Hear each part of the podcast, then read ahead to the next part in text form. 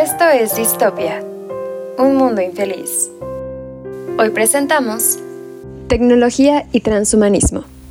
Bienvenidos, bienvenidas y bienvenides a este nuevo episodio de Distopia, un mundo infeliz. El día de hoy tenemos, como siempre, un episodio muy interesante y me acompaña Carlos, Palomé, Luna esta noche, día, tarde, cuando sea que lo estén escuchando, para platicar del transhumanismo y de cómo lo hemos visto manifestado eh, dentro del contenido que consumimos y qué tan lejos también, que es una parte muy interesante, qué tan lejos estamos, qué tan lejos o cerca estamos de, de alcanzar este futuro que nos hemos creado.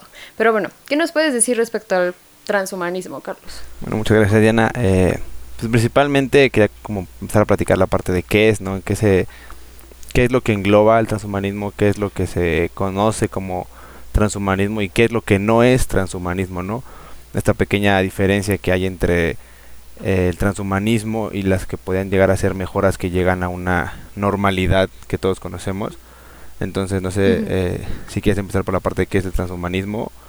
Es esta parte de una corriente en la cual lo que se busca principalmente es una mejora tanto de tres pilares que son principales, que son mejora física, mejora mental y el alargamiento de la vida. O sea, son como los tres pilares fundamentales de las teorías transhumanistas que se tienen hoy en día. Y a diferencia de lo que podrían ser, por ejemplo, que luego son malentendidos, como por ejemplo las prótesis que se le dan a ciertas gentes que no tienen brazo, o aparatos auditivos que ayudan a gente que no escucha a que puedan escuchar. Digamos que ese tipo de, de aparatos o dispositivos no entran en una corriente transhumanista porque su función principal no es superar el límite, sino llevar a una persona que está por debajo, digamos, de esta normalidad física en ciertas características, llevarlas a la parte de poder escuchar o poder caminar en ciertas cosas. Entonces, eso es lo que, digamos, no engloba una idea transhumanista, a diferencia de estas ideas donde podemos implantarnos un chip en el cerebro, donde podemos modificar nuestro ojo para poder ver más allá, un lente que nos permita tener visión por 10, por 100 y así cosas por el estilo. Esas son como teorías y, e inventos que hoy en día se consideran como transhumanistas, ¿no? Y como la parte que comentabas, ¿no? Como lo vemos hoy en día representado en muchos medios, eh, ya sea películas, series, libros, e inclusive podcast también creo que hay eh, uno que otro que podría considerarse.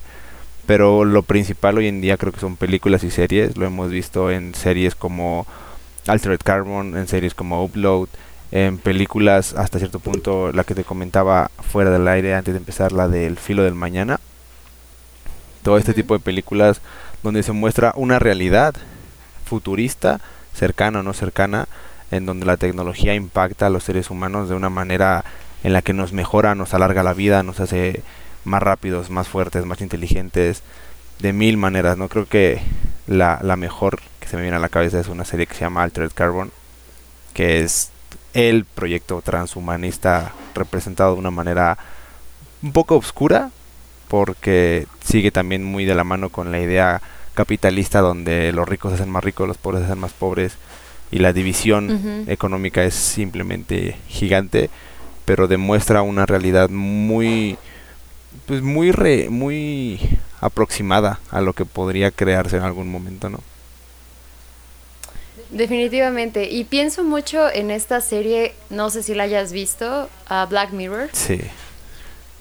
Es una serie buenísima, la verdad, y me llama, o sea, entiendo el concepto de transhumanismo, pero me llama la atención como sí tiene, muchos episodios tienen tecnología, pues justo que, que nos da, o bueno, en el universo de Black Mirror le da sus bueno, a su población, digamos, le da pues ciertos enhancements y ciertas ventajas sobre la, población que somos nosotros, que definitivamente no tenemos esa clase de, de, habilidades. Sin embargo, no se maneja como algo sobrehumano o superhumano, simplemente forma parte de, de su normalidad. Y creo que eso es un concepto muy interesante con el que juegan en varios episodios.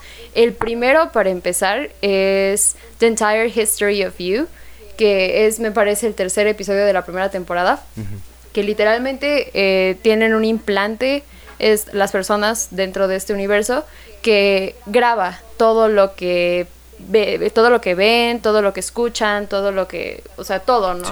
Entonces puedes después vivir, uh, revivir eh, ciertos momentos en tu vida, pero pues también otras personas pueden verlo, o sea, pero es parte de, de, su vida. Eh, de hecho, la historia, spoilers para quien no haya visto Black Mirror, deberían hacerlo, pero la historia se centra en cómo esta tecnología pues rompe una relación amorosa hasta cierto punto, ¿no? Porque pues la chica le, fue infiel al chico y entonces el chico se da cuenta porque revisa su, su historial. Entonces, pues sí, creo que es algo, creo que la perspectiva que Black Mirror le da como este concepto transhumanista de la cotidianeidad es algo muy interesante, ¿no? Como no necesariamente eh, tenemos que que ser, no sé, se me ocurre esta de al filo del mañana que tú mencionas, ¿no? Pues eh, ahí obviamente se utiliza la tecnología para definitivamente eh, hacer crecer nuestra fuerza, nuestro, o sea, es algo como mucho, muy exagerado y Black Mirror no hace eso, es como, como algo muy alcanzable, honestamente es algo que podría pasar.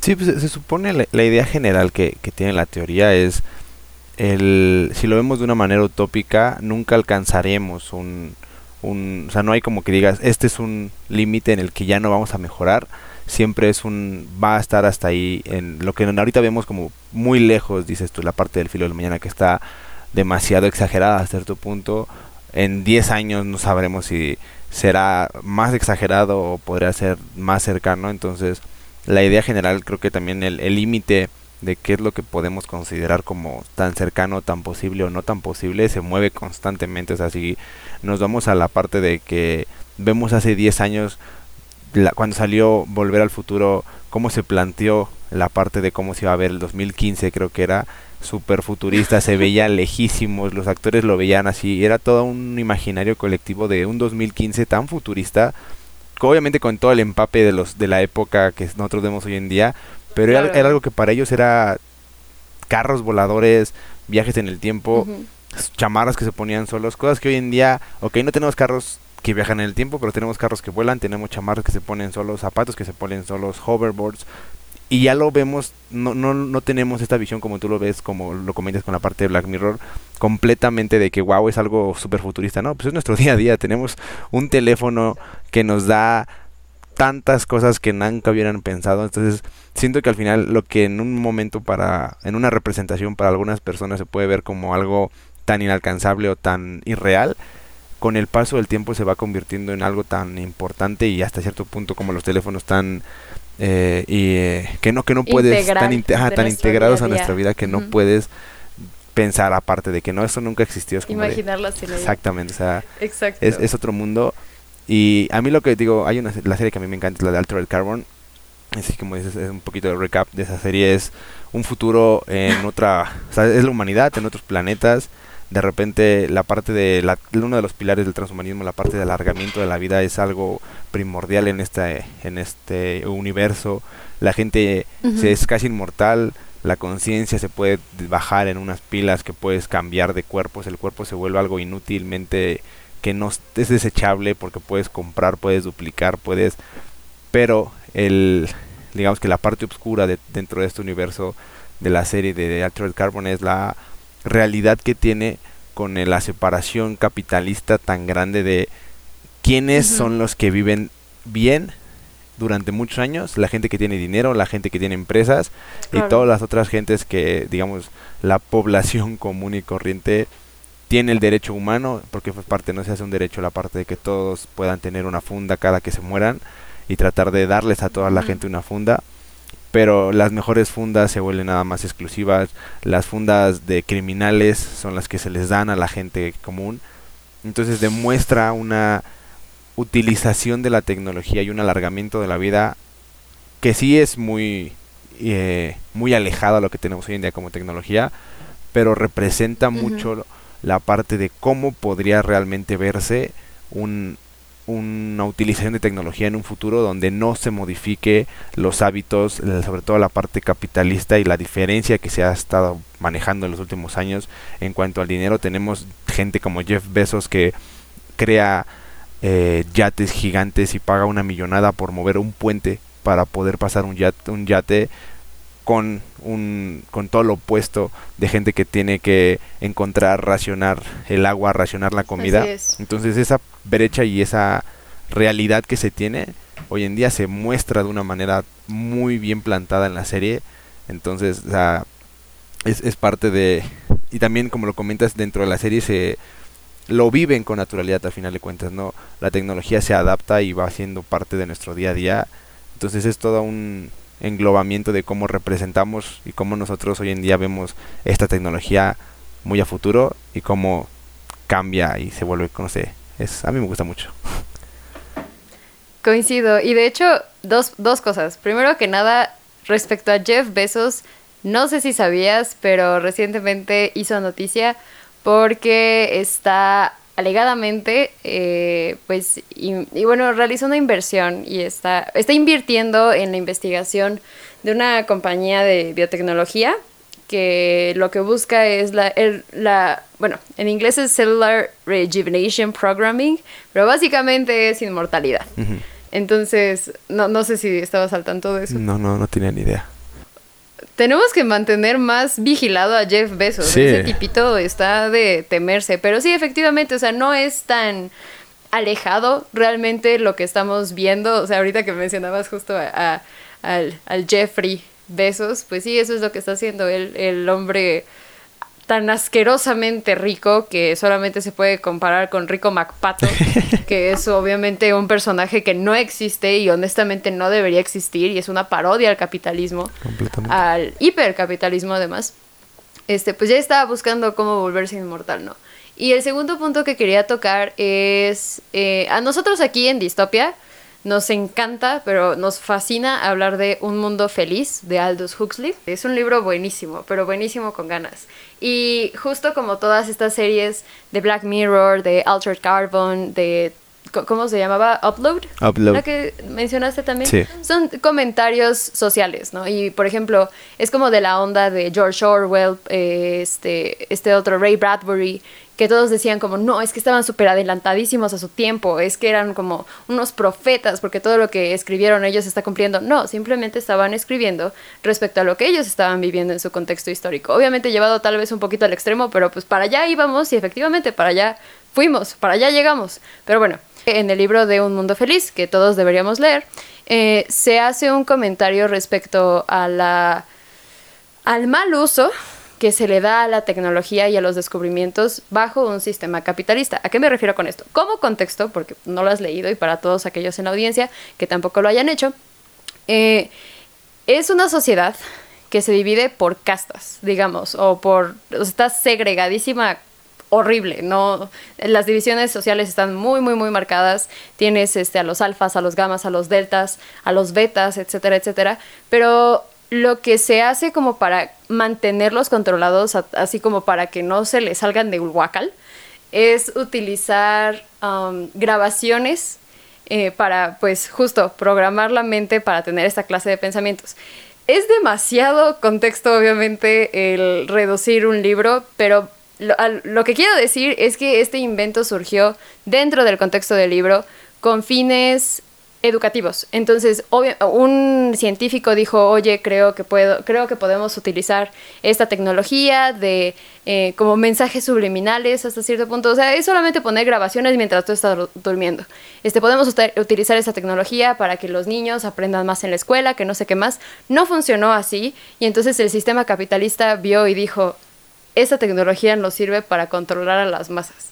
Pero, ¿qué tan alejado es eso de hoy en día tener comerciales en Facebook, tener eh, información que te arroja Facebook sin que tú te des cuenta.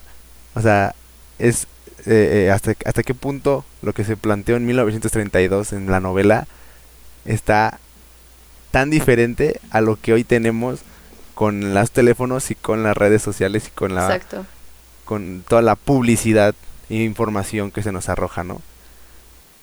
Obviamente eso pues es manipulación mediática y si quieres leer más de manipulación mediática te recomiendo muchísimo Fahrenheit 451 de Ray Bradbury, está buenísimo ese libro, pero bueno, algo que también se toca en Un Mundo Feliz y que te, ya, ya te adelantaba un poco con este sistema de las castas, pues es ah, algo que estamos viendo que en aplicaciones de medicina está buenísimo, pero es la modificación genética o terapia génica. Pero como dices, y como me lo planteas, yo no he visto Altered Carbon, definitivamente la voy a ver terminando este episodio, pero la, la interrogante en, en este punto es como, ¿quién tiene acceso a qué? No toda la población va a tener acceso a... En el libro, pues obviamente es como la tez blanca, altura, pues, bueno, grande estatura o estatura por encima del promedio, los ojos azules, verdes, etcétera, etcétera. Entonces, como todas estas eh, facciones eh, que son consideradas bellas hasta cierto punto dentro de los cánones de belleza que, que manejamos como sociedad, dentro del libro son exclusivas para solamente los sectores más altos, que son eh, los alfas y los betas. Todos los demás, ah, de hecho también visten de cierto color, ¿no? Entonces también para diferenciarlos aún más. Pero es lo mismo que vemos acá. Recientemente hablábamos de, de una terapia experimental, justo que se llevó, bueno, un tratamiento que se llevó a cabo con terapia génica fue experimental, sin embargo, se piensa que la tecnología de probar, pues, ser efectiva va a ser extremadamente cara. Entonces, todas las personas que, padecen la enfermedad para la que fue pensado este tratamiento, bla, bla, bla, si no tienen dinero, no van a tener acceso al tratamiento y ya. Entonces, sí. esto no es exactamente transhumanista porque lo único que está buscando esta terapia en específico de la que estoy hablando, pues es llevar a la persona a un estado de salud normal más allá de, los enhancements de los que estábamos hablando. Sin embargo, pues obviamente pueden surgir otras aplicaciones que, en las que sí veremos que, este, no sé, el ojo biónico, nadie va a tener acceso a toda esa tecnología si es que en algún eh, punto llega a, nosotros. ¿no? Ahorita que, que, comentabas justamente lo de la terapia genética génica, no sé si te enteraste, eh, no es nuevo, lleva varios años ya realmente, el CRISPR, que eh, Sí, claro. Esa, esa es una idea.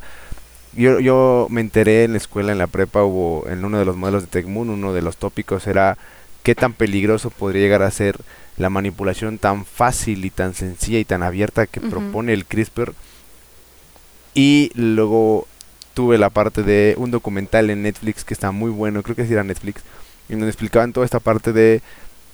Eh, no, no, no creo cómo se llama la persona, este...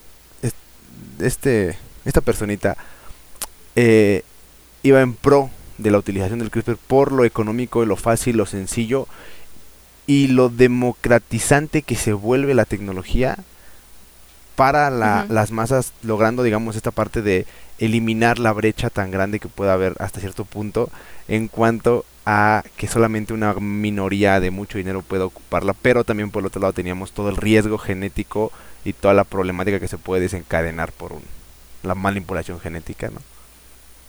Definitivamente. Y es que no puedo recalcar qué tan relevante es como la corrupción de inventos o creaciones o técnicas de lo que sea eh, en pro de la salud, principalmente humana, que sufren, o sea, el cambio que sufren bajo el sistema capitalista. Y ahorita, por ejemplo, que, que mencionabas del CRISPR, pues ahorita al menos lo estamos utilizando en pro de nuestra salud. Pero, bueno, yo no sé si tú sabías, pero, por ejemplo, un ejemplo que siempre se me viene muchísimo a la mente es el de el creador de la insulina. Vendió su patente en un dólar porque él pensaba que todos tienen derecho a vivir. O sea, él dijo, yo no me atrevo a, o sea, no me atrevo a, a generar una ganancia con esto porque estoy como jugando con la vida de, de las personas. En el sistema de salud, al menos en el de Estados Unidos, un shot de insulina puede llegar a costar hasta 600 dólares. Sí, toda la problemática de salud que hubo cuando empezaron a estos conglomerados, no creo si era una de las grandes empresas de Estados Unidos de médicas, la parte de cómo la idea es buena, el desarrollo es muy bueno, quien la crea tiene las mejores eh, las mejores intenciones, de regalarlo casi casi, de que todos lo ocupen, que todos lo tengan. Y como al final de cuentas, eh, igual es una parte, creo que es un, documental, igual soy fan de ver documentales en Netflix. Uno igual comentaba la, la, parte de cómo tratamientos que son necesarios para que gente siga viviendo han duplicado, cuatruplicado, se han vuelto de ser tratamientos que costaban, no sé exactamente, digamos 100 dólares, ahora cuestan mil dólares porque una empresa fue comiéndose a todas las otras y de repente era de que yo tengo la patente de todo y si no me compras a mí te vas a morir. Y entonces fue de que los seguros tampoco empezaron a, a, pagar estas medicinas. En el mismo documental, la, una de las chavas que aparece, que es una de las que le afectó y le subió el precio, no quiere revelar su identidad por miedo a que su seguro vaya a cancelar la cobertura de este medicamento y pues al final de cuentas cancelar la cobertura de este medicamento para esta persona significa la muerte. Entonces, ¿cómo las grandes empresas sobre un sistema capitalista se centran solamente en la obtención de beneficios y es donde se separa de repente y se tiene que separar mucho, sobre todo en la, en la retórica que se tiene al hablar de las grandes empresas y de cómo son buenas y de cómo se tiene un, una gran eh, de emprendimiento y visión y, escuelas como la nuestra en la parte de cómo se maneja así esta parte de qué bueno es que la empresa haga esto, pero sí se tiene que tener en cuenta de que la empresa lo único que busca es ganar dinero, o sea, la empresa va a hacer todo lo que esté a su favor y todo lo que esté a su disposición para obtener un recurso mayor a costa de lo que sea. Entonces ese es el creo que uno de los problemas grandes que se tiene al avanzar en la tecnología y al darle ciertas libertades a las empresas tan grandes que se vuelven peligrosamente gigantes y se peligrosamente manipuladoras a tal grado de que lo único que buscan y velan son sus ingresos a costa de lo que sea, ¿no? Como hemos visto la parte de eh, eh, un, ejemplo muy sencillo, cuántas aplicaciones de streaming hay hoy en día en las cuales cada una quiere nada más ganar una suscripción y que han hecho Netflix dejó de empezó esta noticia de que ya no va, va a cobrar más si se comparte en otra casa cosa que al inicio ni siquiera era tema ni siquiera era algo que se nada simplemente hoy en día ya es un problema y obviamente están perdiendo dinero, ya no están ganando tanto dinero. Y no dejar de lado la parte de que si es una empresa, qué bueno que tenga unos desarrollos tecnológicos tan grandes y qué bueno que tenga un potencial y tenga tanto, pero al final de cuentas es una empresa que va a buscar siempre el beneficio económico, ¿no? Claro, ver por sí misma más que más que otra cosa. Pues no vamos tan lejos la crisis con los este, medicamentos oncológicos que seguimos teniendo aquí en México. Es un tema horrible, pero se nos está acabando el tiempo, entonces nos fuimos por una tangente súper densa, pero pues igual todo tiene que ver.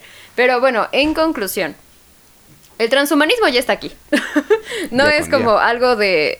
Exacto, no es algo que este que solamente ya veamos en las series, que sí, obviamente lo vemos un poco más exagerado, como en su tiempo veían exagerado a las obras de George Orwell, Ray Bradbury, Aldous Huxley, etcétera, etcétera, etcétera. Entonces, pues solo nos queda como esperar a ver qué tan distópico, que aún más puede empezarse a volver nuestro, nuestro mundo. ¿Tú qué opinas? Pues sí, creo que, creo que nada más falta esperar a ver qué, quién va a ser el autor de este año, quién va a ser el autor de este de este siglo, de este no sé, que saque una idea tan futurista, tan alejada y que lo veamos en unos 20, 30 años siendo algo tan cercano y volteemos atrás a preguntarnos cómo es que en este momento, 2022, vimos esta idea como tan volada de la cabeza y hoy en día es algo que podemos tener a tres años, ¿no? Exacto, cuando estemos viejitos diremos, yo lo escuché en distopia. Pero bueno, ah, de, hecho también, no sé si escuchaste eh, el Neuralink, el llamado Neuralink de este Elon Musk. Así es, así es. Entonces ya está aquí, ya está aquí para quedarse. Jeff Bezos también, con todo el dineral que tiene, pues obviamente va a encontrar algo por ahí en su, en su búsqueda por la inmortalidad. O sea, estamos la simple idea, años de empezar eso y hace cinco años nadie se hubiera imaginado que estamos pensando en vivir en otro planeta, terraformar otro planeta. ¿Qué tan lejos estamos de series como Star Trek? ¿Qué tan lejos estamos de series como The Expanse? Estamos a una cosa de que alguien descubra cómo, sobre todo el problema del viaje tan largo, para poder solucionarlo y con eso llegar a, a, vivir mm, pues, un presente tan diferente como el que hoy en día tenemos, ¿no? Sí, ¿no? Y también está medio distópico que para muchas de esas películas, por ejemplo para Interstellar, se utilizaron muchísimas teorías de física que están pues basadas en, en, teorías reales. Entonces, pues solamente nos quedará esperar y ver. esa es, la, es la magia creo que de los medios, como pues poder visualizar y romper, por ejemplo, la parte interestelar. No se puede hacer porque no se conocen ciertas cosas, pero en la película lo puedes inventar, lo puedes eh, dejar de lado, puedes tocarlo y darle una solución tan irreal, pero que en la película tenga razón y entonces mostrar lo que se podría haber llegado a ser o lo que puede llegar a ser si en su momento se solucionan los problemas que hoy en día tenemos. Definitivamente. Pero bueno, Carlos, el tiempo se nos ha terminado. Creo que te quedaste con muchas cosas que decir y la verdad es que yo también. Nos podríamos seguir hablando, nos podríamos ir como hilo de media, lamentablemente pues el tiempo nos limita. Pero bueno, muchísimas gracias por acompañarnos el día de hoy. Espero que te hayas divertido. Yo me divertí. Saqué nuevos libros para seguir leyendo. Va, te paso la lista. Entonces, nosotros nos vemos la próxima semana. Esto fue Distopia y bye. Bye. Esto fue Distopia, un mundo infeliz. Escúchanos en exclusiva por Frecuencia SEM y plataformas digitales. Nos vemos la próxima semana.